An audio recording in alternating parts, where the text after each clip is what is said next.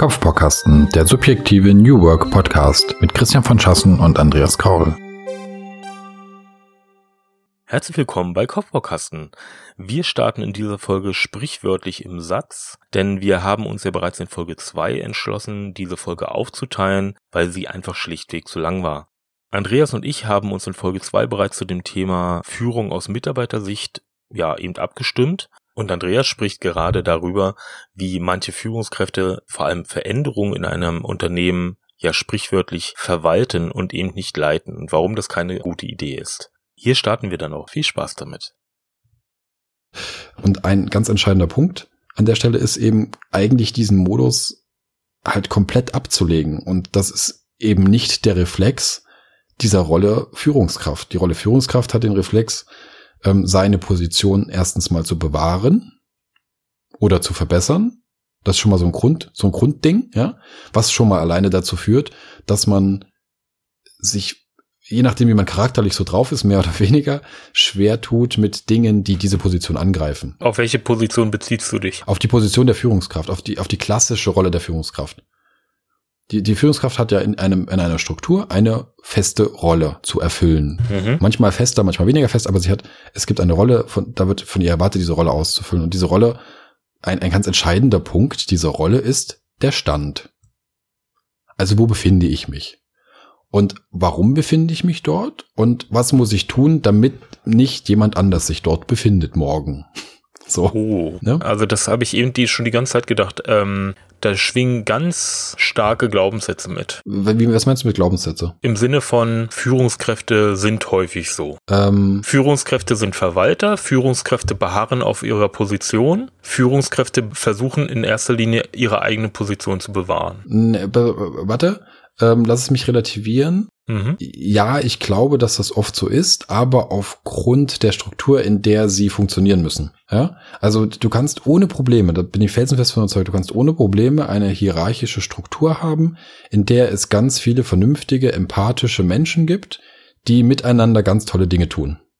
Ich glaube, das ist überhaupt an sich überhaupt kein Problem. Ja, genau. Aber ich habe zumindestens die in dieser Struktur mehr oder weniger die Aufgabe, an meiner Position, an der ich bin, und ich bin an einer Position, mich entsprechend zu verhalten. Ich habe schon Möglichkeiten, das, das auszusteuern in die eine oder andere Richtung, das schon. Aber die Rolle der Führungskraft erwartet von mir, hast du ja vorhin selber gesagt, Entscheidungen in gewissen Situationen und schon auch ähm, eine, eine gewisse Stabilität, also eine gewisse, ich, ich bin hier der, der Teamleiter oder der Abteilungsleiter so und ähm, es ist ein Kern dieser, dieses Gedankens, dass ich morgen noch der Abteilungsleiter bin. Ob ich in einem halben Jahr was anderes sein will und deswegen befördern lassen will oder woanders hinwechsel, das ist mal außen vor. Aber äh, Kern ist, dass ich diese Rolle ausführe und da, da kannst du sagen, was du willst, äh, entweder sehr offensichtlich oder subtil immer eine Art Positions ähm, ähm, äh, Kampf oder eine, ein, ein Austarieren, wer wo ist und wer was geleistet hat und so weiter stattfindet. Und zwar permanent. Ja, ich glaube, das, das kommt, also würde ich nicht bei allen Führungskräften so unterschreiben. Erstmal Richtig, vorweg. Das habe ich ja, ja gesagt. Also das habe ich ja gesagt. Das hat ganz viel mit den Menschen zu tun, natürlich. Genau. Ähm, aber diese Konstanz, die, die du gerade charakterisiert hast, mhm. kommt ja häufig aus der Erwartungshaltung der ähm, Menschen, die, die mit dieser Person arbeiten. Also sowohl der, Mit der Mitarbeiter, also die, diesem, die, die, die unter dieser Führungskraft, nehmen wir mal den, das hierarchische Wort, die unter dieser Führungskraft arbeiten müssen, ähm, die wollen ja eine Konstanz, die wollen ja nicht heute die Frau Müller und morgen den Herrn Meier. Das weiß ich nicht. Das weiß ich nicht, ob die das wollen. Die haben das, die Struktur gibt das so vor und du passt dich an diese Struktur an. Das ist der Punkt. Ich würde, ich würde nicht sagen, dass das deswegen so ist, weil die Leute das wollen, sondern sie kennen das so und mhm. es gibt ihnen natürlich eine gewisse Art von Sicherheit, wo wir vorhin gesagt haben, das ist eine menschliche Sache, die, die schwerer zu durchbrechen ist als manch andere Sache. Ja, also Sicherheit ist etwas also sehr, sehr starkes, mhm. was die Leute dazu bringt, eine, eine Zufriedenheit zu entwickeln, die ganz stark auf diesem Faktor passiert, auf der Tatsache, dass ich sicher bin. So. Egal, was mich sonst noch so stört. Aber ich glaube nicht, dass, dass der Grund für dieses Verhalten die Tatsache ist, dass die Leute das wollen, sondern der Grund dafür ist die Art und Weise, wie alles aufgebaut ist. Das ist der Grund dafür. Ja, das sehe ich nicht ganz so. Ich glaube halt schon, dass ähm, Veränderungsbereitschaft oder Veränderungsresistenz, je nachdem, äh, bei vielen Menschen sehr hoch ausgeprägt ist. Das heißt also ja, ich will in Konstanz in meinem Leben und in Konstanz in meinem Leben gehört auch dazu, dass ich ungefähr weiß, auf welcher Position ich mich befinde in dem Unternehmen, in dem ich arbeite. Und in Konstanz gehört auch dazu, dass ich weiß, dass äh, meine Chefin heute auch meine Chefin morgen wird. Für viele, viele Mitarbeiter äh, oder für viele, viele Menschen, sagen wir es mal so. Ähm, nicht für alle, nicht für alle. Ja, und ich glaube dadurch, dass, ich weiß nicht genau, ob ich dir da was unterstelle, aber ähm, dass das bei uns ein bisschen anders ist, ähm, ist, macht es natürlich auch sehr schwierig, uns das vorzustellen, dass es viele, viele Menschen da draußen gibt, die genauso denken. Nee, ich, das halte ich, das finde ich nicht. Es ist eigentlich gar nicht so schwer vorzustellen. Äh, es ist nur ein bisschen die Frage, wie man das einschätzt. Vorzu vorstellen, glaube ich, kann man das sich ganz gut, weil ich, ich habe zwar, das haben wir ja am Anfang auch mal angedeutet, wir haben schon ein, ein ich sag mal, ein Wertekorsett, was gewisse Sachen früh angelegt hat mhm. und gewisse Sachen später entwickelt hat. Okay, also man ist per se erstmal ganz früh in seiner Entwicklung, wird man so ein Mensch oder so ein Mensch. Das können wir mal festhalten. Ja? Das, Prägung und so, das ist, spielt eine Riesenrolle. Das ist mhm. ganz klar. Hört auch nie auf. Ist schon logisch. Mhm. So. Ähm, aber ich, ich habe nicht das Gefühl und glaube, dass in dieser ganzen Diskussion es auch nicht hilfreich ist, wenn man sagt, naja, viel von dem ist so, weil die Menschen das so wollen, sondern ich glaube, viel von dem ist so, weil das lange so war. Und das gilt aber jetzt auch für die, für die andere Seite so. Also man kann jetzt auch nicht sagen, naja, und jetzt ist New Work oder alles, was sonst an, an äh, neuen, tollen Ideen, die da draußen rumschwören, äh, jetzt ähm, gerade im Gespräch ist, ist ähm, die Lösung für ein Problem. Ne? Das, die, die Old Work ist kein Problem in dem Sinne. Also Old Work ist eine, ist, ist eine, eine, ein, ein Zeitraum, den es gab und noch gibt und der sich eben jetzt teilweise verändert, wobei der, der Proof noch aussteht, ne, ob das wirklich so ist natürlich. Es ist ja, weiß man ja nicht, aber, mhm. aber es ist etwas, was sich verändert und dann gibt es andere Gegebenheiten. Und jetzt stellt sich die Frage, und dann kommen wir ja ganz stark in, in eine wirkliche, in so eine ganz philosophische äh, Richtung irgendwie. Wie ist der Mensch denn eigentlich, so er nicht konditioniert ist? Ähm, äh, durch ein Umfeld. Und ich würde sagen, es gibt, das gibt's ja nicht, dass jemand nicht konditioniert ist durch sein Umfeld, weil er hat immer ein Umfeld, das irgendwie konditioniert. Und die Arbeitswelt, so wie sie ist und wie sie an vielen Stellen ähm, gelebt wird oder gesetzt ist über lange Zeit, ist eine schafft eine Konditionierung der der Menschen, die sich darin bewegen. Und und mhm. und diese Veränderung in Richtung New Work ist eine Art Selbstfindungsprozess. Und es gibt vielleicht den einen, der sagt, äh, ich war schon immer so, ich habe aber ich habe hab aber meine Sicherheit gebraucht und die war für mich ganz stark, aber desto mehr ich mich damit beschäftige und desto mehr Menschen ich begegne, die mir sagen, was willst du denn mit deiner Sicherheit? Dein Leben ist doch so kurz, also man ne, kann ja so ein paar Phrasen rausholen, mhm. desto mehr kommt für mich zum Vorschein, was ich eigentlich denke oder was mir wirklich wichtig ist. Und dann, dann verändere ich mich. Und ich würde mich persönlich, ich bin, ich bin alles andere als ein, äh, als jemand, der, der nicht auf Sicherheit achtet. Also ich bin, Sicherheit ist für mich schon stark verwurzelt wenn ich mich so betrachte. Ich versuche mich mhm. mal von außen anzuschauen, dann ist Sicherheit für mich ein wichtiges Thema. Und mit Familie wird das sogar noch wichtiger. Aber ich stelle fest, dass ich, ähm, dass ich versuche, ähm, unter anderem auch mit diesem Podcast, ähm, mich mit dem Thema viel intensiver auseinanderzusetzen, was ich eigentlich will, was mir eigentlich wichtig ist und mich ein Stück weit zu zwingen, ähm, ähm, das herauszuschälen, was, was, was mich wirklich ausmacht oder was meinen Gedanken wirklich ausmacht. Und ich glaube, das gilt für jeden. Ich habe, ich habe, bin der felsenfest davon überzeugt, dass es eine Konditionierung ist und, und sich daraus ergibt, wie sich die Leute verhalten. Und ähm, ja, so, so, so sehe ich das ein bisschen, ne? Weil, weil ich, ich sagte noch einen Satz dazu, warum, warum mir das so wichtig ist. Ähm, und ähm, versuche zwischendrin immer mal äh, nichts zu sagen, damit du schneiden kannst. Hier zum Beispiel. ein, ein Satz, was auf einen Satz noch, äh, der, der mir wichtig ist an der Stelle, warum, warum ich glaube, dass man das, dass man das erwähnen muss. Immer dann, wenn man sagt, naja, das ist so, weil die Leute das so wollen, ist das auch eine Art Komfortzone oder ein, ein, ein Beenden einer Diskussion. Weißt du, wie ich meine? Also das ist so, ja, das ist also so ein Totschlagargument. Totschlagargument. Ich, ja, so. ich verstehe, was das du meinst. Mir schwer. Nein, ich glaube, ich glaube, was ich damit meinte, war, dass die Leute darauf konditioniert sind, durch ganz lange Zeit natürlich, ja. wie sich bestimmte Rollen zu verhalten haben. Da hast du vollkommen recht, das sehe ich ganz genauso. Also das ist halt, Naja, ein Chef ist immer stark, entscheidungsfreudig, ähm, hat immer recht. Hat im, äh, genau, der hat, also der muss halt deswegen auch fachlich. Man weiß immer nicht, man weiß nicht immer warum, aber er hat immer recht. Genau, fachlich gut sein, damit er recht hat und so weiter. Ja, das ist, es gibt halt so bestimmte Bilder, die äh, Leute äh, erfüllen in, also in, und das ist halt, das meine ich halt mit Erwartungshaltung. In der Erwartungshaltung vieler Menschen ist das halt so konditioniert, ohne Frage. Ich glaube übrigens, um das nochmal einzuhaken, dass konstante Bedingungen schon sehr stark in unserer Konditionierung der Menschheit drin sind. Ja, wir haben immer in irgendwie in so natürlich Familienverbündnissen gelebt und wir haben auch immer dann später dann in so Stammesgesellschaften äh, und so weiter gelebt. Das heißt in der Regel, es gab immer eine hohe Konstanz, nur seit einiger Zeit eigentlich nicht mehr. Also wenn du ja bis bis also die, unsere Elterngeneration hat ja in der Regel auch noch eine hohe Konstanz gesucht. Dass unsere Generation und die nachfolgenden Generationen jetzt mittlerweile eigentlich schon offener dem gegenüber sind und nicht mehr diesen einen Arbeitgeber fürs ganze Leben ja, äh, suchen, sondern eben zum, also um, um mal bei der Arbeit zu bleiben, ähm, sondern dass die dann immer sagen, ja, ich ist kein Problem, nach zwei Jahren mal irgendwo hin anders zu wechseln. Und die heute 20-Jährigen sind noch viel krasser drauf, die sagen, na, dann gucke ich mir halt hier mal drei Monate das an und da mal mhm. vier Wochen das und dann mal wieder fünf Monate da was und dann gehe ich nach äh, Los Angeles, um da drei Monate Sabbatical zu machen und danach gehe ich dann nach Südostasien, um dann da in einem Resort zu arbeiten und nebenbei ein mhm. Buch zu schreiben. Ja, also mhm. die sind, die sind noch viel krasser in Anführungsstrichen drauf, was ihre Veränderungsbereitschaft angeht. Sicherlich, weil die einfach jünger sind, das ist klar, aber auch ähm, ja, weil die auch mittlerweile anders konditioniert sind durch eine Vielzahl von Faktoren.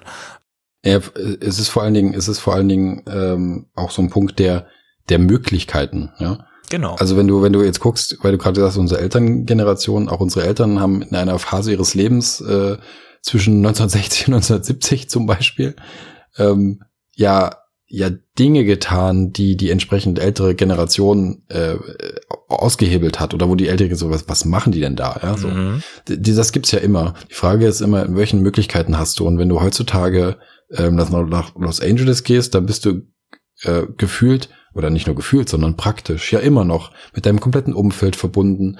Ähm, du hast hast viel mehr Möglichkeiten. Alles ist alles ist einfacher äh, zu erreichen mit viel weniger äh, Dingen, die du zurücklassen musst und all solche Dinge. Das, das spielt ja da auch eine, eine große Rolle. Ne? Und an sich überhaupt eine Gesellschaft, die sich extrem schnell verändert. Das sind also Faktoren, die da natürlich auch reinspielen. Also ich glaube, so Veränderungsprozesse von der einen in die andere Richtung gibt es halt immer. Und im Arbeitsleben würde ich dir recht geben, dass halt durch, durch sehr viel lokaleres Leben früher, mhm. also sehr viel, also Leben in einem sehr kleineren Umfeld eben auch dazu geführt hat, dass, dass die, die Arbeit, die man gemacht hat, man einfach fürs Leben gewählt hat, ja, oder für das war, das gehörte halt einfach so dazu. Das, das, das, das hat man dann auch meistens dort so lange gemacht, wo man, wo man geboren ist, bis man älter war. So, das, das war gängig, das war ja. normal. Und jetzt ist das eben, ist es eben äh, nicht mehr so, weil sich zum einen, zum einen die Aufgaben stark ändern, weil, weil Unternehmen in kurzen Abständen ganz andere Herausforderungen bearbeiten müssen und dem dann zum Beispiel auch wieder ganz andere Menschen brauchen. Ja, das, das, ist, das sieht man ja an solchen Sachen wie, äh, ist jetzt ein bisschen vielleicht an den Haaren herbeigezogen, aber äh, ich glaube, es ist trotzdem ein gutes Beispiel. Ähm, solche Themen wie, also denen wir zum Beispiel unterwegs sind, ja, also wir meine ich jetzt die, die, die Firma, das Startup, wo ich gerade äh, arbeite, ist in der mobilen App-Entwicklung und wir haben letztens erst beim Mittag gesessen und uns wurde wieder bewusst, wie, wie, wie kurz eigentlich der, der Lebenszyklus dieses, dieses, dieses Fachgebiets bisher ist. Also wie lange es das gibt. Mhm. Und das ist viel kürzer als meine, Ar meine, meine bisherige Arbeitszeit zum Beispiel. Ja. Das, ne, das, das, das wird einem nicht so bewusst, wenn man denkt, na ja, da muss doch alles, da sind wir doch in dem, dem Gebiet unterwegs und so. Das ist ungefähr als würdest du halt äh, erst seit fünf oder sechs oder sieben Jahren Autos bauen. Und äh, ne, so in den 20, ich weiß nicht, man wurde begonnen, Autos zu bauen, egal. Also wir können es uns alle vorstellen, ähm, was für ein extrem kurzer Zeitraum das ist. Und ja, es kann sein, dass die, diese Zeiträume nicht mehr so lang werden, wie sie halt äh, vielleicht im, im äh, 20. Jahrhundert wurden. Ähm, aber nichtsdestotrotz ist da wahnsinnig viel in Bewegung und es findet sich viel und deswegen ist auch, glaube ich, ganz gut zu begründen, warum so ein Thema wie, wie wir arbeiten wir, eben jetzt Fahrt aufnimmt und jetzt immer stärker in den Fokus rückt, mhm. weil da eben einfach Welten aufeinander prallen, beziehungsweise weil sich Themen herausgebildet haben, denen eine klassische Arbeitsstruktur nicht gerecht wird. Genau. Das, das, das stellt sich ganz klar raus. Und da haben wir doch die, genau die, die Motivation, warum wir uns überhaupt damit beschäftigen. Ja. Weil eben sozusagen wir in komplett anderen ja, Dimensionen arbeiten, als es noch vor mehreren Jahren war. Ja. Genau, das ist der Grund. So, jetzt sind wir ein bisschen weg von der Führung gegangen. Ja, das stimmt. stimmt. Ja. Also wie verhält sich denn Führung? Ich hatte dir vorhin ursprünglich die Frage gestellt, worauf du denn eigentlich deine, dein Führungsverständnis beziehst. Mhm. Äh, auf solche Veränderungsvorhaben, würde ich mal sagen, was auch immer das sein soll, mhm. äh, im Kleinen wie auch im Großen. Mhm. Vielleicht willst du da nochmal anknüpfen, ja. um uns einfach nochmal so ein, so ein Stichwort zu ja. geben, ja, also dass wir einfach nochmal dort einsteigen können. Vielleicht kann man es, vielleicht kann man, ich versuche es mal ein bisschen umzuformulieren, äh, worum es geht. Ähm, mir geht es um die Frage, die ich, die ich super spannend finde, welche Leistung Führung bringt, wenn wir uns jetzt mal ein bisschen weiter in Richtung New Work bewegen. Na, weil äh, vielleicht, was man vorwegschieben kann, also wir sind beide der Meinung, dass Führung im New Work-Bereich immer noch genauso vorhanden ist. Mhm. Damit stellen wir uns erstmal gegen ein äh, äh, oft erwähntes Vorurteil oder so eine, wie wir es vorhin gesagt haben, so eine einfache Formulierung, die da heißt, naja, New Work, da gibt's ja keine Führungskräfte mehr, oder keine, da gibt es keine Führung mehr.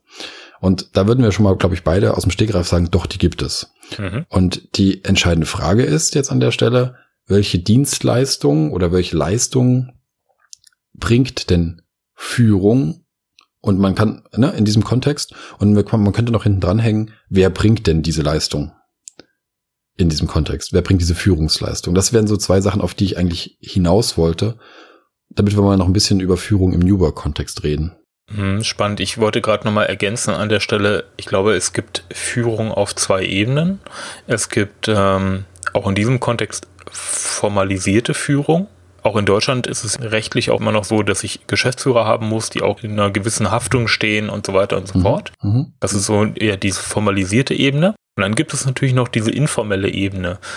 Ich glaube nämlich auch nicht, dass wir Zusammenarbeit im New Work-Kontext immer als so eine, das ist nämlich auch immer so ein häufiges Vorteil, in so einer basisdemokratischen Konsensentscheidung finden müssen wie so ein Juryentscheid im US-amerikanischen Fernsehen. Ja, da werden dann zwölf Leute eingesperrt und müssen mhm. entscheiden, ob der äh, Verbrecher schuldig oder nicht schuldig ist. Und erst wenn alle zwölf der Meinung sind, der ist schuldig, dann wird er verurteilt. Mhm. Ich glaube, das, das ist es nicht. Auch da gibt es dann häufig so eine informelle Führungsebene, ja. wo dann einzelne Mitglieder des Teams dann entscheiden, ähm, aufgrund von welchen Faktoren auch immer sich diese Führungsstruktur dann herausbildet. Ja, häufig ist es dann doch wieder eine gewisse hm. Fachlichkeit.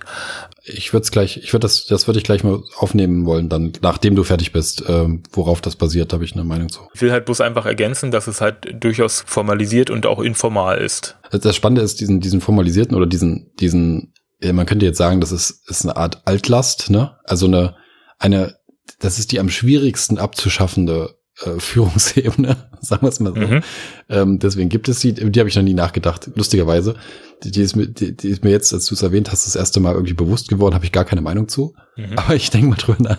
Aber du hast recht, das gibt es so oder so. Aber das, das, der interessantere Teil ist ja auf jeden Fall das, ähm, was, was quasi all das betrifft, was, was in den Teams oder überhaupt in dieser, in der, in der Arbeitsstruktur unterhalb dieser, dieser rechtlichen äh, mhm. Funktionen passiert. Und ähm, äh, ja, da gibt es auch noch Führung. Ich würde sagen, dass die aber weniger mit Entscheidungen zu tun hat, sondern, äh, also ich gebe dir auch recht, diese, es hat überhaupt nichts mit basisdemokratisch zu tun, sondern es hat mhm. was mit, mit einer Art ähm, ähm, äh, gemeinsamen, mit einem gemeinsamen Ziel, einem gemeinsamen Verständnis, einer gemeinsamen Vision, einem Sinn zu tun ähm, wie Entscheidungen getroffen werden oder dass ein Team in eine Richtung läuft. Ne? Also es geht nicht darum, dass jemand entscheidet, dass das Team jetzt in eine Richtung läuft, sondern es geht darum, dass das Team ein gemeinsames Gefühl dafür hat, dass es in eine Richtung läuft. Und jetzt ist, glaube ich, die eine, einer der Punkte, die da eine Rolle spielen, wie man, welche Führungsleistung denn geleistet werden muss, damit sowas überhaupt entsteht und passiert. Und ähm, da glaube ich, dass, dass, dass das ein ganz guter Aufhänger dafür ist, ähm, einzelne Personen in einem in, in diesem, in diesem, in diesem Teamverbund äh, Rollen einnehmen, die sind auch informell, ja, aber das, die, die, die dann Mentoren sind oder Multiplikatoren. Ich, ich glaube, Mentor gefällt mir besser, wobei Multiplikator ist, ist quasi in einer Anfangsphase von sowas ganz wichtig. Also Leute, die, die einen Gedanken, den, den vielleicht einer pflanzt oder den, den jemand aufbringt, mit aufnehmen und dann eben auch weitertragen, damit überhaupt so eine, so eine Art Gruppendynamik oder so ein Flow entstehen kann. Mhm. Ähm, aber Mentor ist das, ist das stärkere Wort an der Stelle, weil es, weil es in sich drin verbirgt, dass, dass der eine dem anderen hilft, ihn, ihn mitträgt, ihn verbessert und zwar aus einer, aus einer ganz äh, äh, eigenen Motivation heraus. Ja? Also ein Mentor möchte das tun. Das ist kein, kein, ähm, das ist keine Aufgabe in dem Sinne, keine, keine, keine formelle Rollenaufgabe, sondern das ist eine Art Haltung, dass ich zum Beispiel eben aufgrund von fachlichen Kenntnissen oder aufgrund von Erfahrungen oder aufgrund von irgendwelchen anderen Faktoren jemand bin, der das Team stärkt und, und eben auch Ungleichheiten, die ja immer da sind, in welcher Art und Weise auch immer, in der Lage ist, äh, abzufangen oder zu verringern oder was auch immer. Weil äh, ich glaube, das ist, das ist dann so dieser, dieser, dieser Hauptführungsaspekt. Und jetzt könnte man noch sagen, naja, was, und welche Rolle hat dann der, der Teamleiter? Na, der, da würde ich sagen, der ist der erste Mentor oder Multiplikator im Idealfall, der genau, sich genau so verhält ähm, und damit quasi sein Team in eine solche Richtung entwickelt. Was, was ich sau schwierig finde. Also was ich insofern sau, sau schwierig finde, als dass, dass man ja als, äh, als, als ähm, entscheidungstreffende Führungskraft erstens eine gewisse Erwartungshaltung entgegengebracht kriegt. Ne? Mhm. Also es wird von einem erwartet, etwas zu tun. Wenn man das nicht mehr tut, dann erfüllt man die Erwartungshaltung erstmal nicht. Das heißt, man wird eine schlechte Führungskraft im alten Sinne. Mhm. ähm, und es ist halt sehr schwer, weil man, weil man sich zurücknehmen muss und weil man im Grunde seine Position, wo ich vorhin gesagt habe, die ist irgendwie so installiert, ne, äh, abschafft und sich äh, im hierarchischen Sinne auf eine auf die gleiche Ebene begibt wie die anderen. So, das ist das ist sowohl für die Führungskraft schwierig als auch für das ganze Umfeld, weil sich eigentlich erstmal nur in Anführungsstrichen negative Effekte ergeben. Aber das ist das, was man glaube ich an der Stelle aushalten muss und was dazu führt, dass eine Führung im Team entsteht, die dann ganz natürlich erlaubt, dass das Team Entscheidungen trifft. Ne? Also nicht auf basisdemokratischer Ansatz, sondern aus sich heraus, weil es ein so gutes Team ist. So. Das war ein viel zu langer Satz. Ich habe mir vor dem Podcast vorgenommen, kürzere Sätze zu sprechen. Da habe ich noch gesagt, das ist eine gute Sache, dass mir das hinterher anhören kann. Ich nehme mir für den nächsten Podcast vor, kürzere Sätze zu sprechen. Das ist sehr schön. Ja. Ja. Und ehrlich gesagt hast der du. War, der war so lang, dass du jetzt nicht mehr mehr folgen kannst, siehst du mal. Ernsthaft? Ich, du hast mich unterwegs irgendwo verloren, tatsächlich. ja, das habe ich schon oft gehört. Mhm. ich gebe einfach mal wieder, wie ich dich jetzt verstanden ja, habe. Bitte. Ja, das wäre super. Ähm, ich habe dich so verstanden, dass du dich teilweise auch auf so Übergangsphasen bezogen hast. Ja, also du hast ja jetzt vom Teamleiter gesprochen zum Beispiel. Ähm, Teamleiter heißt für mich automatisch, okay, ich befinde mich noch in so einer gewissen Old-Work-Struktur. Ähm, da gibt es einen Teamleiter und es gibt das Team und äh, der Team, der Teamleiter soll so eine Art Mentor der Teammitglieder werden, mhm. damit sie sich auf so einem Veränderungsprozess welcher Art auch immer, weiterentwickeln und weitergetragen und ja, wiederfinden dürfen. Habe ich dich da richtig verstanden?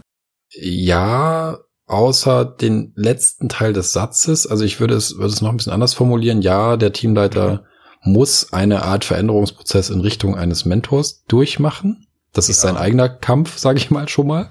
Mhm. Und er kommt in den in die, die Situation, dass er irgendwann hoffentlich in der Lage ist, bei seinen Teammitgliedern einen, einen ähnlichen Effekt zu, zu heraus ähm, zu, zu kristallisieren, dass sich auch weitere dazu ähm, ähm, befähigt fühlen, das auch zu tun. Also mhm. es wird nicht, ne, ich sage nicht, du bist jetzt übrigens mein Multiplikator, sondern ich schaffe es irgendwie, dass jemand erkennt, dass er einer ist oder dass er einer sein möchte. Mhm. Aber es ist auf jeden Fall in, in meinen Augen ganz wichtig, dass man, dass es nicht darum geht, ähm, jemanden dazu zu bringen, das zu tun, sondern ein Umfeld zu schaffen, in dem die Leute erkennen, dass sie das tun möchten. Äh, weil ich glaube, dass viele das tun möchten. Interessanterweise ist es ja jetzt so, dass ich das so schon wieder verstehe, dass der Teamleiter oder der Mentor die Idee hat, sich dann Multiplikatoren sucht, in Anführungsstrichen, durch Kommunikation. Mhm. Und dann quasi mit Hilfe dieser Multiplikatoren das Team in irgendeine gewisse Richtung entwickelt. Ähm, ja, warte, ich weiß, ich, ich glaube, ich weiß, worauf du hinaus willst. Ähm, da, so wie ich es jetzt beschreibe, ist es tatsächlich, fühlt es sich an wie eine Initiative der Führungskraft. Ne? Mhm. So fühlt es sich an. Was ich, warum ich das so im Blick habe, das hat natürlich auch ein bisschen was mit, mit meiner Sicht zu tun, die ich versuche auszublenden. Mhm. Äh, aber ich habe sie ja trotzdem, also es hat natürlich was damit zu tun, wie welchen Situation ich bisher war. Aber es hat auch was damit zu tun, dass ich glaube, dass ähm, dass, dass, es, dass man ja schon, wenn man aus einer Struktur kommt, in der man eine gewisse Verantwortung oder Macht hat, so nenne ich es jetzt mal, ähm, derjenige ist, an dem es nicht vorbeigeht. Ja, also du kannst ganz viele Leute haben in einer Struktur oder einem Team, die etwas verändern wollen, die, äh, die loslegen, die Mentoren werden, aber an der Macht, die in einer alten Struktur besteht, kommst du, wenn es ganz blöd läuft, trotzdem nicht vorbei. Das heißt, das würde dazu führen, dass diejenigen, die das, die das versuchen, aber das nicht hinkriegen, vielleicht das Team irgendwann verlassen, das Team dadurch wieder in stärker in die Struktur zurückrutscht und so weiter. Das heißt, ich habe, ich glaube schon, dass es eine absolute Schlüsselfrage ist, ob sich die ganze Struktur und dazu gehört eben auch derjenige, der diese Struktur ähm, verwaltet oder be, ähm, ähm, ähm, ähm beherrscht. Es ist harte Worte, aber mhm. es geht ja irgendwie in die Richtung, dass der eben auch Teil dieser, dieser Veränderung ist. Sonst geht es meiner Meinung nach überhaupt gar nicht. Sonst, sonst, sonst läuft es sich tot. Und deswegen habe ich immer so ein bisschen im Kopf, dass, dass eben die Führungsposition im Idealfall der erste Multiplikator sein kann. Und wenn er, wenn er durchhält, was er tut, also Überzeugungsarbeit, aus, aus übrigens aus eigener Überzeugung, ganz wichtig, ne? Nicht aus mhm. indoktrinierter Überzeugung, so von wegen, mein, mein Chef hat gesagt, dass ich mal meinen Mitarbeitern sagen soll, dass sie, ne? Dann, dann geht's natürlich nicht, sondern aus, aus wirklicher Motivation heraus, sich selbst äh, der erste Multiplikator ist und es schafft, weitere von seiner Überzeugung zu überzeugen, was eben sau schwierig ist, weil die Führungskraft in dem Moment nicht mehr die Erwartungen erfüllt. Weil sie nämlich sagt, lasst uns doch mal gemeinsam was entscheiden. Und der Mitarbeiter vielleicht, weil er, weil er überhaupt nicht erwartet, was jetzt gerade passiert, sagt, na prima, jetzt dürfen wir auch noch die Entscheidung treffen, was machst du eigentlich noch, so ungefähr. Also es ist eine ganz schwierige, ganz schwierige Situation, finde ich. Und da geht es in meinen Augen nur über diesen, über diesen Gedanken, glaube ich, Multiplikator, Multiplikator zu sein, Mentor zu werden, Multiplikatoren und Mentoren sichtbar werden zu lassen und darüber eben das Team mitzunehmen und dem Team eine ganz natürliche Entwicklung zu ermöglichen, ohne dass sie befohlen ist in dem Sinne. Ich glaube sozusagen natürlich aus einer gewissen eigenen Biografie heraus reden wir häufig auch noch so von, von Strukturen, ähm, die eher der Old Work zugehörig sind. Ja, und ich glaube auch immer wieder, das schwingt auch da an der Stelle mit. Mhm. Ich glaube, die Führungskraft ist natürlich, auch wenn man sie wieder nochmal formalisiert betrachtet, auch in einer gewissen Art und Weise haftbar für den Output ihres Teams. Mhm. Ähm, das heißt, auch eine Führungskraft hat in der Regel wieder eigene Führungskräfte, Inhaber des Unternehmens, was auch immer, Stakeholder, Investoren. Ja, das kann ja auch der Geschäftsführer des Unternehmens sein, aber der hat Investoren und muss denen halt irgendwie Rechenschaft äh, ablegen, was auch immer. Mhm. Das heißt, der ist für Output haftbar. Also es gibt eine Erwartungshaltung von seinen Chefs, und es gibt eine Erwartungshaltung von den Mitarbeitern. Wir hatten ja gesagt, aus Mitarbeitersicht diese Folge jetzt zu betrachten. Mhm. Und das habe ich auch so ein bisschen dabei gedacht, wenn ich als Mitarbeiter aus dieser Erwartungshaltung komme und dann mein Chef entscheidet schon und der kommt jetzt auf einmal rum und sagt, äh, so dieses Paradebeispiel, ah, der hatte jetzt irgendwie eine Woche äh, Workshop äh, oder ja. eine Woche Schulung irgendwo und dann kommt er wieder und dann sagt, hey, super Leute, ich habe eine richtig tolle Idee und eine tolle neue Vorstellung, wie wir miteinander arbeiten wollen und äh, ich lasse euch jetzt viel mehr Entscheidungsspielraum. So, ja, und dann ist ja natürlich die Erwartungshaltung vieler, vieler Mitarbeiter dann auch so, dass sie dann sagen, was will der denn jetzt? Warum ja. soll ich jetzt auch noch Entscheidungen treffen? Also natürlich ist so, dass man idealerweise sich in einer Struktur befindet, wo alle die, die Vorstellung davon haben, dass sie auch entscheidungsbefähigt sind, dass sie auch in einer gewissen Verantwortung sind, das Team jetzt als Ganzes voranzubringen, um ein besseres Produkt zu schaffen, um den Kunden besser zu bedienen, was auch immer, ja, mhm. zu welchem Ziel auch immer, das können wir ja mal abstrakt halten, aber dass sie natürlich alle eine gewisse eigene Verantwortung auch verspüren und nicht mehr diese Erwartungshaltung an die Führungskraft haben, ja, der entscheidet alles, der weiß alles am besten und ähm, hält mir den Rücken frei oder irgendwas. Ja. Nett sollte er auch noch sein. Ja, aber der, der entscheidende Punkt an der Stelle ist ja meiner Meinung nach, dass das eine, das ist ja nicht ohne Grund ein, ein Prozess, eine Veränderung ist ja immer ein Prozess. Und die Frage ist, hält man den durch? Also, ne, in diesem hält man den durch, sind ja auch wieder ganz viele Sachen drin. Will ich, will man es wirklich? Ähm, hält man es aus, dass Situationen entstehen, die erstmal die Komfortzone kaputt machen. Das sind alles so Dinge, die, die diese Fragen, die man sich immer wieder stellt. Knickt man irgendwann ein? Ähm, wird man irgendwann abgewürgt aufgrund der Struktur, die sich nach oben fortsetzt und dort eben keine Unterstützung mehr ist? Oder gibt es da auch wieder jemanden, der das aushält? Da sind ja ganz viele Sachen drin, die zusammenspielen müssen damit es überhaupt eine echte Veränderung geben kann. Und genau sowas wie ich war bei einem Workshop, ich habe ganz viele Ideen, hat nun wirklich überhaupt gar nichts mit einer solchen Veränderung zu tun, sondern es ist eine, das ist eine, das, also das wirklich null, ja, das ist mhm. wirklich ein, das ist so eine Art vorgeschobene, vorgeschobene äh, Ansatz, der immer dann stattfindet, wenn sich eben nicht mit dem Thema auseinandergesetzt wird, sondern wenn einfach einem Art Trend oder so gefolgt wird. Ja, das machen jetzt alle, das müssen wir auch machen. Mhm. Da holen wir uns irgendjemanden, der uns das mal eine Woche erzählt und äh, das schreiben wir alles mit und dann machen wir ein paar Folien und dann gehen wir das den Mitarbeitern und dann wissen die, wie sie sich jetzt zu verhalten haben, damit sie glücklicher sind. So. Und das ist halt eh Käse, ja. Also positiv betrachtet ist das ja erstmal sehr löblich, dass sich da dann auch die Leute mit neuen Themen beschäftigen und dann sagen, äh, coole Sache. Das ist, klingt total super und das machen wir jetzt so. Aber natürlich darf man sich dann auch inhaltlich ein bisschen stärker mit sowas beschäftigen und wie man das dann auch äh, einführt, als dass ja. man einfach sagt, ey, ich habe jetzt mal was gehört äh, an einem Wochenendseminar, ähm, das machen wir jetzt so. Genau, aber was, was da drin steckt, ist ja, dass ich in dem Moment eben nicht ähm, ein echter Mentor für das Team werde oder ein echter äh, echtes Empowerment irgendwie äh, versuche, ne? sondern in dem Moment entscheide ich, also wenn, so wie du es gerade gesagt hast, ne, so, so, so, das ist das Richtige für das Team, was machen wir jetzt? Das ist eine Entscheidung, da etwas zu tun, auf welcher Basis auch immer. Das hat nichts damit zu tun, äh, das wirklich zu denken. Wenn ich das wirklich denke, dann versuche ich andere davon zu überzeugen also überzeugen im Sinne von mit Beispielen, mit, mit Gesprächen. So ähnlich wie wir das ja im Grunde hier auch machen, indem wir sagen, desto mehr man darüber spricht oder desto mehr man sich damit auseinandersetzt, mhm. desto geschärfter wird die eigene Meinung oder desto, desto angereicherter wird die und desto mehr Möglichkeiten habe ich für mich meinen Weg zu finden. Das ist ja der gleiche Gedanke. Ja. Und äh, wenn wir unsere Liste anschauen mit Dingen, über die wir reden wollen, ja, dann ist die so lang, dass wir das jahrelang machen könnten. Einfach zu reden. Und wir haben aber im Kopf, dass wir sagen, es geht nicht darum, dass wir bis zum Ende geredet haben, dann sind wir fertig, sondern es geht darum, dass man mit jedem Mal reden mhm. einfach gedanklich einen Schritt weiterkommt. Und das ist jetzt zum Beispiel so ein Thema bei den, bei den letzten beiden, die wir gemacht haben, äh, bei, oder bei, bei den bisherigen Folgen an sich, hatte ich nicht so ganz das Gefühl, dass wir, dass wir, ähm, dass wir uns wahnsinnig daran gerieben haben. Bei dem hier wird es schon ein bisschen anders. Mhm. Ne? Also wir, wir merken schon, dass wir, dass wir eigentlich noch mehr Gesprächsbedarf haben, obwohl wir eigentlich gewisse Meinungen zu den Dingen haben, aber schon an Punkte kommen, wo wir feststellen, na, da, da könnte ein Gespräch das Ganze noch verfeinern. Wir könnten neue Ansätze finden. Das, das passiert jetzt gerade.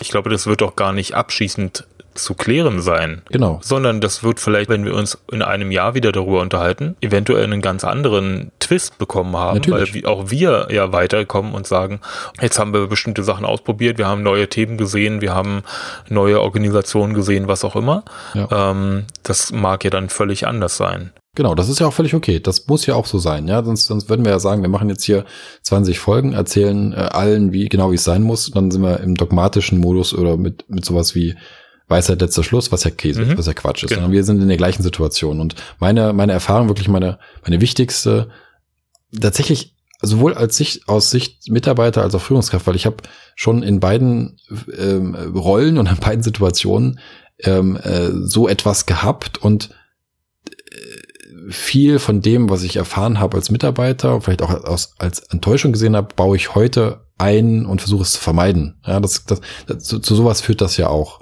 Mhm. Und das hat halt damit zu tun, dass dieser Zeitraum, in dem quasi diese Veränderung stattfindet oder dem man sich auch selbst dafür entscheidet, irgendwas zu ändern, einfach lang ist und man durchhalten muss, wenn man es wirklich will. Und um den Bogen nochmal zu spannen auf, auf diesen Punkt mit dem Mentor und dem Multiplikator, ich habe als Führ als klassische Führungskraft, das ist immer wieder, wenn wir über Führung reden, überlege ich, wie ich das jetzt nenne, und dann suche ich mir mhm. ein neues Wort. Also als Führungskraft in einem Old Work Umfeld habe ich viele Möglichkeiten, das Richtige zu tun, um eine Veränderung zu ermöglichen, sage ich mal. Ja, und das kann ich zum Beispiel oder meiner Meinung nach definitiv am besten, indem ich mich anders verstehen lerne und mich in eine Position begebe, die für mich deutlich weniger sicher und deutlich weniger angenehm ist in dem Sinne, mhm. um etwas anzufangen, was dann sehr viel Zeit braucht und andere mitnehmen muss. Ja. Und das ist dann genau das, was die Führung an der Stelle leisten muss bis zu dem Punkt, wo Führung ein ganz natürlicher Teil des Teams ist, so wie es funktioniert. Also ich habe ich überlege jetzt auch gerade, ich habe gerade auf die Uhr geschaut, wir sind jetzt bei, bei einer Stunde 45 ungefähr. Und ich habe hier in meiner, meiner Übersicht noch den einen oder anderen Punkt, den ich anreißen würde. Jetzt, wie ist denn dein Gefühl? Also wir haben jetzt, wir sind jetzt irgendwie doch aus dem, aus dem Old Work Bereich in den New Work Bereich schon mal gekommen. Wir haben irgendwie den Weg einmal durch, wenn auch mit der einen oder anderen länger mhm. ähm, und sind auch immer mal in die Führungskraftrichtung abgeschweift. Und ich habe mhm. zwischendrin äh, schon überlegt, ob es sich lohnt, die zweite Folge zu machen. Ich glaube aber schon, um den Versuch zu starten, nochmal alles in Anführungsstrichen zu vergessen und zu sagen, jetzt sind wir mal in der Position der Führungskraft und dröseln das Ganze nochmal von vorne auf. Da besteht schon die Gefahr, dass wir uns doppeln. Aber ich habe schon auch das Gefühl, dass wir nochmal ein paar andere Aspekte äh, rauskramen können, die, mhm. die das Ganze noch mal ein bisschen untermauern. Ich weiß nicht, wie, wie, es dir so vorkommt. Die Überlegung ist ja, wie wir jetzt dieses Thema Führung aus Mitarbeitersicht im Sinne von New Work verstehen wollen. Mhm. Ich glaube, wir sind uns ziemlich sicher, dass wir eben nicht mehr diese klassische Führungskraft sehen, die alle Entscheidungen bei sich bündelt ähm, und die Mitarbeiter nur noch ausführen lässt. Ne? Also der, mhm. der Mitarbeiter äh, möchte ja in dieser Struktur eigentlich jedenfalls nicht im Sinne der New Work arbeiten. Wir sind uns beide auch einig, dass so eine Basisdemokratie und Konsensentscheidungen jederzeit auch nicht irgendwie der Weisheit letzter Schluss sind. Wie wäre denn jetzt eigentlich nach deiner Sicht nicht unbedingt die idealtypische, ich glaube, weil die können wir gar nicht unbedingt finden, mhm. ähm, aber eine gute Arbeitsumgebung aus Mitarbeitersicht. Schwierige Frage, weil ich sie nicht ganz verstehe. Mhm. Also das, was ich, was ich eben angerissen habe, ist schon für mich eine Situation, die aus, aus meiner jetzigen Erfahrung, ne, ohne sagen zu können, ich bin jetzt Teil eines perfekten New Work Teams, mhm weil wir da ja lange nicht sind, an vielen Stellen nicht. In manchen Bereichen mehr, in manchen weniger, aber alle versuchen ja auch erstmal rauszukriegen, was ein perfektes New Work Team ist. Ja. ja. Sonst gäbe es dieses Diskussionsthema nicht. Aber das, was ich eben beschrieben habe oder versucht habe anzureißen, dass, dass, dass es eine, ein, das ist eine Gruppe von Menschen, die ganz natürlich einer Richtung folgt, also aus, aus eigener Motivation heraus und ein gemeinsames Verständnis dafür hat, was, was es tut und ein Vertrauen gegenseitig und, und, und vielleicht auch ein stärkeres Vertrauen zu, zu Führungspersonen, mhm. also zu Mentoren oder ähnlichen Sachen, die halt in der Lage sind, quasi das, das Team zu, zu stärken oder nach, weiter nach vorne zu bringen oder andere Leute in dem Team nach vorne zu bringen mhm. und zu verbessern, ähm, dass das die Gruppe von Menschen ist, die ich für sehr leistungsfähig halte und ich halte die Arbeit in einem solchen Team auch für sehr erfüllend, weil sie einen Sinn ergibt. Also weil sie mir eine, weil der Sinn nicht länger ist, das steht da, das muss ich so machen, sondern der Sinn ist, ah, wir, wir wollen das und das erreichen und ich kann, ich kann etwas ein, ich kann etwas dazu beitragen. Ja. Mhm. Wir haben ein, ein, ein Fass noch gar nicht aufgemacht und das ist dieses Fass der, der, der fachlichen, also der Talente. Das, das, das lagen wir auch aus in die nächste Folge, würde ich sagen. Aber da würde ich nämlich nochmal ja, ganz stark drauf rumreiten. ja, das ist, das ist spannend, weil ich wollte nämlich auch gerade darauf zu kommen, weil ich glaube, ich würde nämlich diese, diese Frage auch vor allem mit Talenten beantworten. Wenn du mir jetzt die Frage stellen würdest, mhm. dann habe ich mir natürlich jetzt auch gerade eine Antwort überlegt. Und zwar ist es für mich, dass ich als Mitarbeiter in einem Team arbeiten möchte, das eine möglichst hohe Autonomie zur Erreichung dieses Ziels hat. Mhm. Was auch immer das Ziel. Es wird immer irgendeine Art Führungskraft geben. oder sagen wir es mal so, einen, einen Auftraggeber. Vielleicht ist das das bessere Wort, ja. Mhm. Das heißt, der Auftraggeber sagt, das kann ja jetzt sein, der Geschäftsführer des Unternehmens und sagt, hier, liebes Team, ihr seid jetzt dafür zuständig, ein neues Produkt zu erschaffen, was uns im Sommer neue Kundengruppen erschließt der sagt nicht, baut mir eine Eismaschine, sondern ähm, der sagt halt, ich will halt einen gewissen Kundennutzen erschaffen in den und den Rahmenbedingungen. Und dann arbeite ich als Mitarbeiter in einem Team, was sich möglichst auch aus differenzierten Personen zusammensetzt. Also das können jetzt nicht alles irgendwie nur, keine Ahnung, Ingenieure sein, mhm. sondern das sollten im besten Fall auch Leute sein, die sich mit unterschiedlichen äh, Bereichen auskennen. Und das meinte ich vorhin ein bisschen mit dieser informellen Hierarchie und der informellen Führung. Ich glaube, es wird dann so einzelne Bereiche geben, wo sich dann informelle Führungspersönlichkeiten herausbilden. Das heißt, wenn zum Beispiel die Ulrike sich wunderbar mit Rezepturen auskennt, was ähm, was so Lebensmittel hergeht. Also meinetwegen, das, das Team hat entschieden, okay, wir wollen eine Eismaschine bauen ähm, und dann gibt's die Ulrike, die kennt sich halt mit, mit Rezepturen für Lebensmittel aus und wie man das irgendwie besonders gut machen kann. Mhm. Dann wird die von dem Team nicht von der Führungskraft oder von dem Auftraggeber, sondern von dem Team als sich eine gewisse informelle Führungsverantwortung übertragen bekommen. Ja. Ohne dass das vielleicht das Team auch jemals sagt, sondern wenn man halt Fragen zu Eisrezepturen hat, wird man immer automatisch zu der Ulrike gehen. Ja, ja. und, ähm, und das meine ich halt mit so informellen Strukturen. Also das, glaube ich, das, das bildet sich ja immer wieder heraus. Also auch so, wo es halt keine aufinstruierte Hierarchie gibt, da bildet sich in dem in der Struktur eine eigene Hierarchie heraus.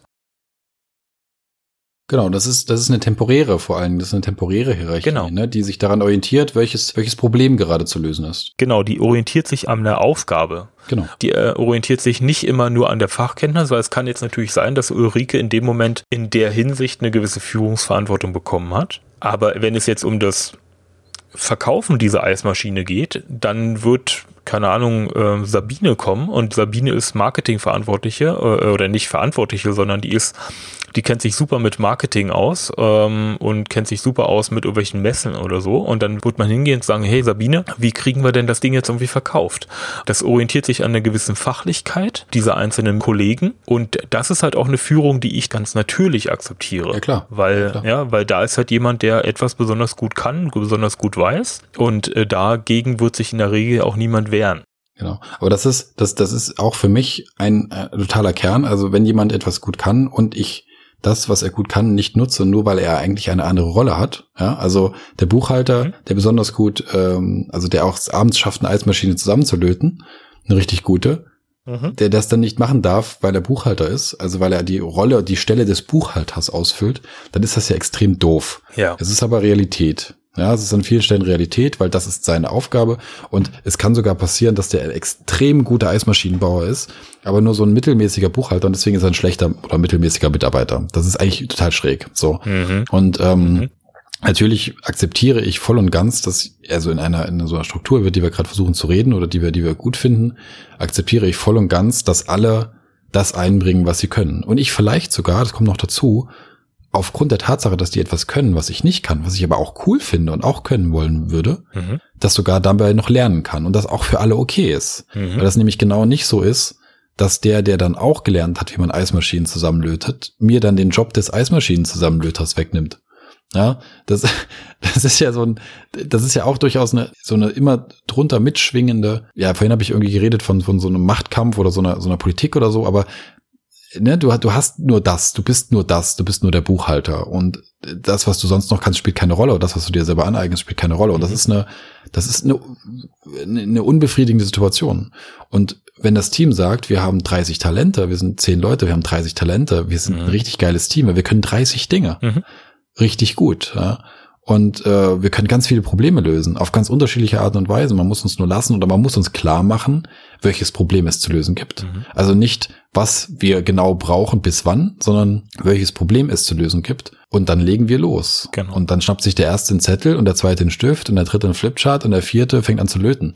Alles prima. Wenn alle wissen, worum es geht und alle ein gemeinsames Verständnis dafür haben, dann ist das auch eine ganz natürliche Sache. Mhm. Und ich sehe das auch so, dass das eigentlich so ist und dass ich das total super finde und wie unfassbar schwierig es ist, so eine, so einen Flow, so eine Situation wirklich herzustellen. Ja, das sehe ich auch so. Ähm, und ich würde da ganz gerne noch ergänzen, dass es sich ja dann häufig auch bei Leuten, die dann durchaus sehr dogmatisch dann teilweise auch im Denken sind, natürlich dann auch solche Ideen herausbilden, dass die dann sagen, hey, na Moment mal, aber wir sind doch ein gleichberechtigtes Team ja, äh, mhm. viele untergleichen.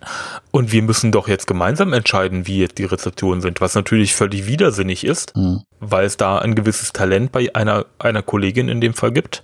Und dann soll man doch bitte sehr gut daran tun, dieses auch zu nutzen. Ja. Ich erlebe das auch immer wieder in Diskussionen, dass es da Bekannte gibt, die dann sagen, nee, aber Moment, ähm, also zum Beispiel, ich arbeite jetzt auch in der Softwareentwicklung, da sind doch fünf Entwickler und die fünf Entwickler müssen doch gemeinsam entscheiden, wie jetzt die Architektur des Codes ist. Und da sage ich, hm. nein, müssen sie nicht, weil es durchaus sein kann in diesem Team, aber das soll das Team bitte selber entscheiden. In diesem Team gibt es einen Kollegen oder eine Kollegin, die das besonders gut können und das Team hat so eine informelle Führung bei der oder dem Kollegen zu, ja, da sucht sie sich das selbst. Also das sagt niemand von außen, das sagt auch niemand, sagt auch nicht der Teamleiter. Hey, Moment mal, immer wenn du so eine Frage hast, klärst du das bitte mit dem Paul. Ja. Sondern äh, das Team weiß selbst, wenn sie eine Frage haben, dann gehen sie doch bitte immer zum Paul, weil da kriegen sie immer eine sehr gute Antwort. Genau, das ist der wichtige Punkt, wichtiger Punkt, ähm, dass das ist nämlich genau das, was man, was man oft äh, nicht beachtet, was man oft nicht äh, sieht, dass ein Team, was sich versteht, und was für sich herausgebildet hat, welche Stärken es hat und die auch einsetzen darf, das hat sowas genau natürlich drauf. Also das führt dann dazu, dass jemand, der sich wahnsinnig gut mit einem Thema auskennt, überhaupt kein Problem damit hat, trotzdem noch jemanden anders zu fragen. Mhm. Das ist nämlich auch dieses, ne, ich, ich, ich habe, das kann ja auch mal so sein, ich kenne mich total gut aus, aber ich habe ein Bewusstsein dafür, dass das auch mit einer gewissen Betriebsblindheit einhergeht. Ja. Und jetzt schnappe ich mir irgendeinen, der hat überhaupt keine Ahnung von dem, was ich da mache. Und dem, dem versuche ich zu erklären, was ich da mache. Und der, der andere, der hat, hat keinen Einblick und sagt drei Sätze und die helfen mir festzustellen, oh, da habe ich zwar richtig gut strukturell gedacht, aber einen Kunden habe ich komplett vergessen, mhm. der das hinterher nutzen soll. Gut, dass wir nochmal drüber geredet haben. Und das ist etwas, was oft nicht stattfindet aus Angst, etwas falsch zu machen mhm. in seinem, in seinem Fachgebiet. Und das macht ein Team, was, was, was verstanden hat, dass es sich gegenseitig weiterbringen kann, eben nicht, sondern dann wird gesprochen, dann wird die beste Lösung gesucht, weil alle haben ein Interesse daran, die beste Lösung zu finden. Mhm. Das ist, das ist definitiv äh, ein ganz, ganz starkes, ganz, ganz starkes Element dazu gehört natürlich ein so hohes Selbstvertrauen und ein hohes Selbstbewusstsein, dass man sagt, Richtig. okay, ich weiß erstens, was ich weiß. Ich bin aber auch so stark für mich selbst, dass ich dann akzeptiere, dass es da durchaus erstens andere Meinungen zu geben kann hm. und dass ich dann im Grunde genommen mich dann auch da ja letzten Endes auch zu austausche. Und vielleicht hat ja der andere nochmal einen sehr guten Blick ähm, oder einen guten Input, der mich nochmal in eine andere Richtung bestärkt. Oder er bestärkt mich darin, dass ich jetzt genau alles richtig mache schon. Ja. Also sozusagen, aber das ist natürlich eine Frage des Selbstvertrauens. Auch die Frage der, der, Entschuldige, ähm, ja. der, die Frage, gebe ich jetzt was ab? Teile ich mein Wissen? Ist auch nur eine Frage des Selbstvertrauens. Also, ja, also ich mache mich ja nicht dadurch ersetzbar, indem ich jetzt meinem neuen Teamkollegen irgendwas erzähle, sondern ähm, im besten Falle, äh, so sehe ich das halt zum Beispiel, entlaste ich mich damit, weil dann es noch einen zweiten Kollegen gibt in dem Team, der dann genau das gleiche tun kann, was ich tun kann. Und dann darf ich auch mal guten Gewissens länger in den Urlaub fahren. Na, erstens, ich entlaste. Zweitens, ich stärke das Team. Ja. Weil es, weil es miteinander mehr erreichen kann. Und ich habe vorher schon verstanden, dass das, dass es darum geht, mhm. miteinander mehr zu erreichen. Und im besten Fall lerne ich sogar selber noch was mhm. in der ganzen Zeit. Es geht ja nicht nur darum, dass ich jemandem anders was sage, sondern beim nächsten Mal sagt er mir was. Und wenn ich gerne möchte, dass ich auch besser werde, dass ich etwas lerne, dann, dann kann ich ja nicht erwarten, dass, dass Leute mir Sachen beibringen und ich mein, mein Wissen äh, für mich behalte, damit ich nur ja irgendwie der Leuchtturm hier bei irgendeinem Thema bin. Aber es ist schon sehr, sehr also in einem Team, wo es zwei solche, zwei solche und einen solchen gibt, ja, und die sind ganz hart umschrieben und da gibt es eine Stellenbeschreibung und bleibt gefälligst drin. Mhm. Und machst du über die Stellenbeschreibung hinaus ganz viele coole Sachen, aber erfüllst aus der Stellenbeschreibung nur ein Drittel, dann hast du in, in, in vielen Wahrnehmungen schlechte Arbeit geleistet. Ja. Und das ist, kann halt nicht sein. Das kann, das ist, das ist wirklich eine ganz, ganz un, also es, es ist unfair tatsächlich in einer gewissen Art und Weise. Es bestraft Initiative oder über den Tellerrand hinausschauen. Mhm. Und es schwächt die Gemeinschaft bis hoch zur, zur Führungskraft, die vielleicht aber in der Lage ist, durch äh, geschicktes äh, Hantieren äh, trotzdem alles gut aussehen zu lassen oder was auch immer. Aber das ist ein, das ist eine, eine Sache, die, die alle schwächt, die auch für keinen gut sein kann auf Dauer. Und schon gar nicht für das Ergebnis, was hinten rauskommt. Genau. Genau, die Talente. Jetzt haben wir sie doch noch angerissen. Mhm. Ähm, aber es ist ja auch, ist ja auch ein wichtiger Teil. Ja, absolut, das ist wichtig. So, jetzt, jetzt, jetzt würde ich ja vorschlagen, also wir, wir sind jetzt genau bei zwei Stunden. Mhm. Das ist ganz schön lang. Wir müssen mal schauen, wie wir uns einpendeln in der Zukunft, ne, so von der Länge. Aber man, man, wir stellen ja fest, dass, dass wir einfach jetzt eine, bei dem Thema, wo wir uns vorher auch nicht intensiv abgestimmt haben oder so, sondern gesagt haben, wir müssen mal gucken, was wir, was wir da für Positionen einnehmen, mhm. wirklich merken, dass wir Diskussionsbedarf haben. Ja? Mhm. Und dass uns immer wieder Sachen einfallen, die wir noch erwähnen wollen und die wir vielleicht nochmal noch mal genauer beschreiben wollen.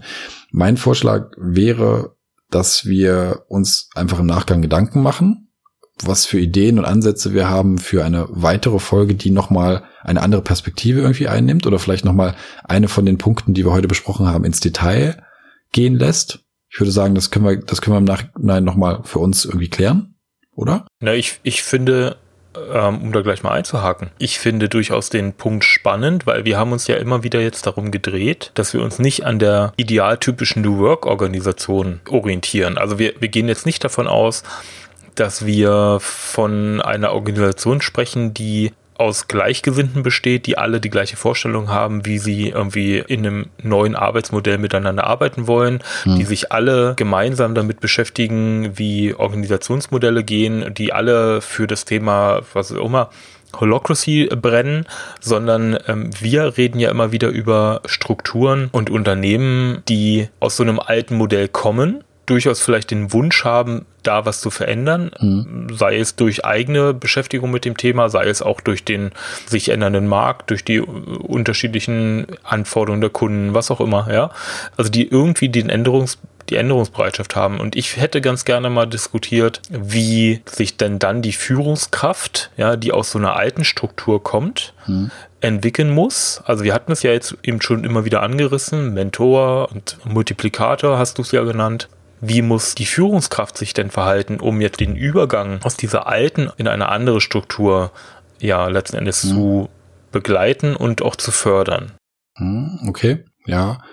Ja, das, das klingt für mich ähm, soweit plausibel. Ich habe tatsächlich ja auch vorher mir noch mal so eine Liste hier ähm, zurechtgelegt, mhm. auf der so ein so, auf, auf der das ganze Thema äh, New Work und zum großen Teil auch Führung in so Begrifflichkeiten auseinandergenommen ist. Das war eine Sache, die, ähm, die ich gefunden hatte, tatsächlich heute durch Zufall, bevor ich, bevor wir hier angefangen haben äh, zu reden, hm. weil ich dachte, ich, ich, ich, ich guck mal, was es noch so an, an Begriffen gibt, die mir vielleicht bisher durchgegangen sind. Und ich hatte dann durch Zufall einen, einen Artikel gefunden von 2012 ist der noch, also, also noch weit vor, vor der Diskussion, die wir jetzt haben. Und zwar auf, äh, auf dem Karriereblog von der Svenja Hofert, mhm. die ich mhm. nicht persönlich kenne, das war wirklich ein Zufall. Wir werden den Link dann auch noch mit, mit angeben, damit man sich das vielleicht auch mal durchlesen kann. Und in diesem, in diesem Beitrag sind einfach äh, 50 Wörter zur neuen Arbeit, steht da oben drüber, äh, festgehalten, ähm, die sie halt festgehalten hat, wo sie sagt, ich schreibe jetzt einfach mal alles auf, was mir da zu dem Thema einfällt. Und es haben auch weitere Personen dann dann noch mehr Begrifflichkeiten ergänzt. Und das fand ich, fand ich super spannend, da mal durchzugucken. Das ist gar kein Text, sondern es sind wirklich so einzelne Stichpunkte. Und um Dinge zu finden, wo ich sofort gesagt habe, ah ja, das passt ja zum Thema Führung oder ah, das, das, das sehe ich auch so. Mhm. Und andere Sachen, wo ich denke, oh, das, da muss ich erstmal für einen Moment drauf rumdenken. Und ich habe mir ein paar Sachen rausgeschrieben, ähm, die äh, zum Thema Führung passen. Und ich, ich glaube, so wie du es jetzt gerade gesagt hast, da, da können wir gerne mal noch sowas mit einbringen. Also was, was, was sind denn die, ich glaube, ich habe vorhin gesagt, die Dienstleistungen, ne? die, die eine Führungskraft bringen mhm. muss in dem Zusammenhang. Und da sind hier tatsächlich so ein paar Sachen auf der Liste, die man da mal auseinandernehmen kann. Also ja, ja gerne. Können wir, können wir gerne so machen. Dann, dann kürzen wir das ab und sagen nicht, wir gehen mit der, mit der Führungskraft nochmal diesen kompletten Weg durch, mhm. von vorne bis hinten. Das haben wir ja irgendwie schon ein bisschen heute mitgemacht sondern konzentrieren uns mal tatsächlich auf den Dienstleister Führungskraft in meinem New Work-Umfeld. Ja, zum Beispiel. Ja. Finde ich gut. Genau. Im Übergang halt auch. Ja. In dieser Phase befinden sich ja jetzt gerade viele. Also entweder sie, sie gründen komplett neue Organisationen und organisieren sich da eben schon komplett anders. Hm. Aber der noch viel häufigere Fall ist halt tatsächlich eher, dass sich Organisationen in einem gewissen Modell ja schon seit längerer Zeit befinden, sich natürlich auch immer mal wieder transformieren, aber jetzt vielleicht auch den, den Sprung finden müssen, sich von dem gelebten Modell hin zu einem neuen Modell auch zu öffnen und eben da weiterzuentwickeln. Und ähm, das ist, also jedenfalls nach einigen Gesprächen, die ich auch wieder mit, mit Leuten führe, die sich eben in gestandenen Unternehmen in Anführungsstrichen bewegen, für die das wahnsinnig schwer ist. Mhm. Also die vielleicht auch sozusagen jetzt, äh, wenn ich mir unseren prototypischen Hörer immer mal wieder vorstelle, sich genau in solchen Strukturen auch befindet und der sagt, ja, wie komme ich denn jetzt eigentlich von da nach da? Mhm. Und ich glaube, wichtig ist nicht, dass wir jetzt da nächstes Mal eine konkrete äh, Anleitung angeben wollen, das würde auch unserem Anspruch äh, widersprechen, sondern eher dann nochmal ins Detail gehen und sagen, also was müsste denn unserer Meinung nach ähm, ja da letzten Endes passieren oder wie sehen wir das denn auch? Ja? Also wie sieht unser Kopfbaukasten aus, was dieses Thema an, anbetrifft? Ja, ich glaube, ich, ich, ich meinte das eben schon schon so, dass also ich glaube, man muss im, im Veränderungsprozess, über den wir jetzt, wo wir jetzt wirklich lange drauf rumgekaut haben, die gleichen Dinge tun wie in einer ideal, also aus unserer Sicht idealtypischen New Work Umgebung. Mhm. Die Frage ist nur, wie unterscheidet sich die Art und Weise, wie man das tut? Also ich, ich gebe jetzt mal noch ein ganz kurzes Beispiel. Und zwar es ist eine Begrifflichkeit, die in dieser Liste ähm, vorkommt, ähm, der, ähm, der, der Begriff äh, Veränderungsräume schaffen. So. Ähm, das, das, das, das, das ist erstmal so, ne? Das sind zwei Wörter, da ist noch nicht viel drin, aber man kann anfangen, das ein bisschen zu interpretieren und sagen, okay, die, die, wie kann die Führungskraft in einer, in einem, in einer Übergangsphase dafür sorgen, dass Veränderungen stattfinden können? Und wie kann man in einer idealtypischen New Work Umgebung, also erstens die Frage, muss man noch dafür sorgen? Also muss man noch die Dienstleistung erbringen, diese Räume zu schaffen? Oder sind die dann in der, in der idealtypischen Struktur, New Work Struktur einfach natürlich vorhanden? Oder bleibt diese Dienstleistung bestehen? Mhm. Ja? Also das Thema bleibt für alle Phasen das gleiche, glaube ich, oder das, was man tun kann oder tun muss oder sollte. Es ist nur die Frage, wie stark ausgeprägt ist es. Was muss man am Anfang besonders intensiv machen, damit es losgeht oder damit, damit das, damit es anspringt? Was muss man am Ende ganz intensiv machen, damit man nicht den Faden verliert? Also damit sowas nicht, damit sowas nicht zurückschwingt, ja? damit irgendwie, dass es nicht kurz vorm Ziel aufhört oder so. Mhm. Äh, solche Fragen kann man mal stellen. Und da sind in der Liste noch so ein paar andere Sachen. Ich habe jetzt mal die schönen, habe ich jetzt weggelassen. Also die, die wirklich spannenden habe ich jetzt erstmal noch weggelassen. Weil ich glaube, dass es Spaß macht, da mal durchzugehen und zu sagen, so, ich, ich als Führungskraft oder so, wie würde ich denn jetzt Veränderungsräume schaffen? Mhm. Was wären denn Ansätze, das zu tun? Mhm. Ja, so, so, so glaube ich, macht es Sinn, weil da, da kann ich, also glaube ich, mir ganz gut Gedanken zu machen, ähm, wie ich das angehen würde oder wie ich das vielleicht schon mal angegangen bin an der einen oder anderen Stelle. Und vielleicht, vielleicht haben wir dazu ein, so ein bisschen Zugang. Und dann werden wir sehen, werden wir wieder sehen, wo das Gespräch hinläuft. Wie heute auch. Gut, genau. Da haben wir einen Aufhänger. Ich glaube, das, das, das wird ganz spannend. Mhm. Und weil ich dich das letzte Mal bei der Abmoderation unterbrochen habe, hast ja. du hiermit freie Bahn. ich sag, ich sag schon mal Tschüss an alle Hörer. Es hat mir riesen Spaß gemacht. freuen uns über alle äh, Kommentare und äh, Christian äh, bringt euch jetzt dem Ende des Podcasts entgegen. Das ist hervorragend. Jetzt darf ich, ähm, glaube ich, nochmal in dem gleichen Satz 10 bis 20 Mal äh sagen. Ähm, fängt schon an. Ja, also wie gesagt, wir, wir danken auch, äh, auch von meiner Seite auch fürs Zuhören gerne Interaktion mit uns suchen. Schreibt uns eine Mail, schreibt uns einen Kommentar auf die Website kopfbaukasten.de. Hinterlasst uns eine Bewertung bei iTunes. All das, was ihr von all den ganzen anderen Podcasts kennt, könnt ihr auch natürlich gerne auch bei uns machen. Helft uns dabei, eine gewisse Sichtbarkeit zu erreichen. Insbesondere die Bewertungen bei iTunes sind, sind echt wichtig. Fünf Sterne und im besten Fall sogar noch ein Kommentar dazu. Wäre super. Dann ähm, sagt der Algorithmus, hey cool, das muss ein guter Podcast sein. Da weise ich dann nochmal ein paar andere Leute drauf hin. Ja, ansonsten viel Spaß beim Hören und ähm, danke fürs Hören, sage ich jetzt mal. Und jetzt glaube ich, habe ich die mindestens schon 10 Äs geschafft.